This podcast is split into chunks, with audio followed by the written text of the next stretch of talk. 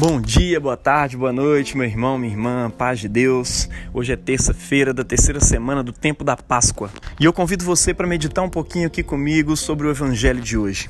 Nesse tempo da Páscoa desse ano, nós estamos seguindo algumas leituras, alguns acontecimentos da vida de Jesus e alguns discursos dele apresentados pelo apóstolo evangelista São João. Na última semana nós nos debruçamos sobre o discurso e o diálogo de Jesus com Nicodemos, e nessa semana a gente começa refletindo sobre o seu diálogo com o povo da Galiléia logo após ele ter multiplicado os pães, provendo alimento para uma multidão faminta no meio do deserto, fazendo uma alusão direta à provisão do maná no deserto para o povo de Israel. Logo após esse evento, Jesus atravessa o mar da Galileia e nós então o contemplamos andando sobre as águas, vindo ter com seus discípulos, em mais uma alusão ao povo de Israel no deserto.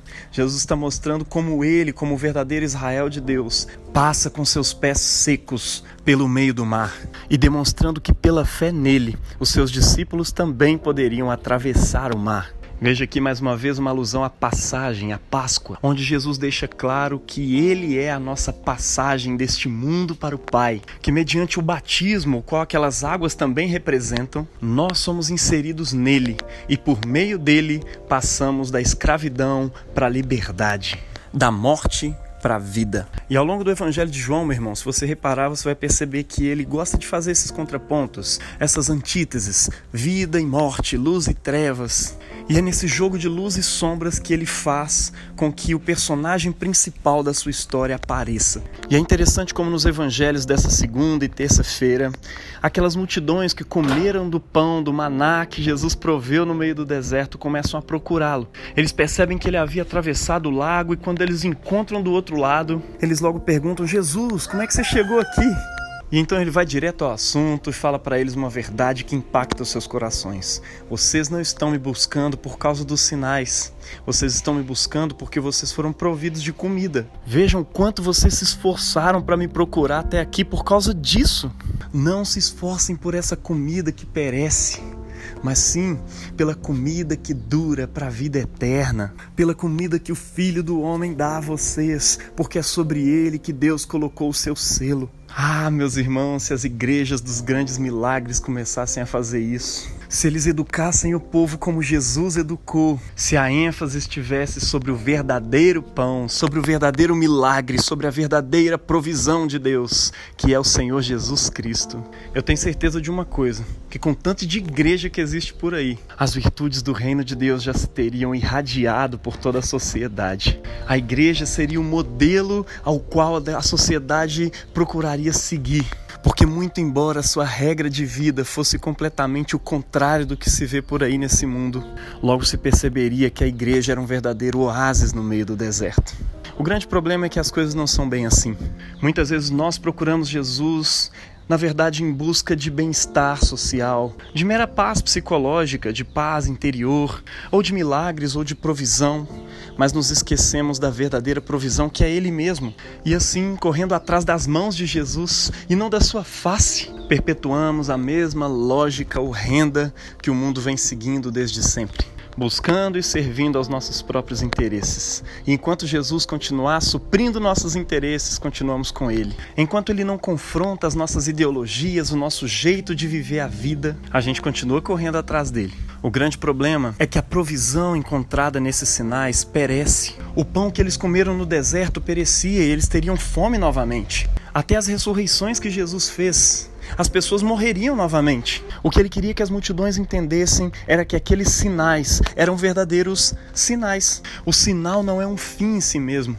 Ele é um meio que aponta para outra coisa mais importante. Quando você quer chegar numa cidade, você não para e começa a descarregar o carro na primeira placa de sinalização que aponta para onde aquela cidade está. O problema de muitos de nós é que nós queremos estacionar e descarregar o nosso carro em cima de um sinal, achando que aquilo ali é tudo que Deus tinha para oferecer. Mas não, esses são meros selos do Filho do Homem, é aquilo que aponta que ele é o Cristo. Mas é exatamente o Cristo que é o personagem que o apóstolo João está destilando diante dos nossos olhos. É nele que nós temos a verdadeira vida. E vida, meu irmão, não é simplesmente permanecer vivo, não é simplesmente não morrer. Vida também tem a ver com nutrição. Você já parou para reparar que se você parar de comer, uma hora você morre?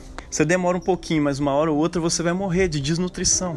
Porque o seu corpo precisa de certos elementos ali diariamente, sustentando a sua saúde, sustentando aquilo que você é. Mas existe uma verdade que muitas vezes a gente ignora: é que nem só de pão viverá o homem, mas de toda palavra que procede da boca de Deus. Jesus vira para aquela multidão e diz: Eu sou o pão da vida, o pão que desce do céu. Aquele que vem a mim nunca mais terá fome, e aquele que crê em mim jamais terá sede. Todos esses milagres que vocês me viram realizar foi para apontar para mim, para que vocês olhassem para mim e entendessem que eu sou a verdadeira provisão de Deus. Eu sou a água da vida, eu sou o pão da vida. Aquele que me tem tem o verdadeiro milagre. Aquele que está em mim está na vida. Aquele que crê em mim, ainda que esteja morto, viverá. É porque Ele é o meu pastor, é porque eu encontrei o verdadeiro pastor, que agora eu não sinto falta de mais nada, porque eu já encontrei tudo o que importa. Eu não preciso de mais milagre nenhum. Eu não preciso de mais nenhum sinal, porque eu já encontrei o verdadeiro sinal. Eu encontrei aquele para o que todos os sinais apontavam. Ele me conduz, ele me preserva para tudo aquilo que as profecias apontavam, para a nova vida, para o novo mundo de Deus.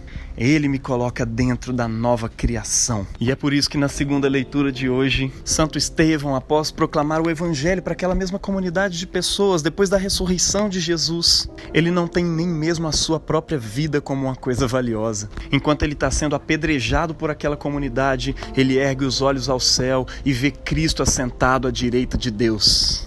Eu estou habitando na verdadeira vida.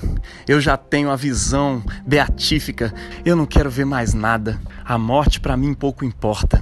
Eu tenho o verdadeiro pastor e de nada eu tenho falta. Não me interessa mais a minha saúde, não me interessa mais nem a própria vida, nem os meus bens, tudo fica para trás. E esse texto nos apresenta uma tranquilidade tal em Santo Estevão, que não nasceu simplesmente no momento da morte, onde ele diz: Ah, já perdi tudo mesmo, tanto faz. Não, para ele, para toda aquela comunidade que seguia Jesus no primeiro século, tudo que se possuía, seja saúde, seja bem, seja nacionalidade, para eles não era nada comparado a Cristo. Que seja assim para você também, meu irmão, minha irmã.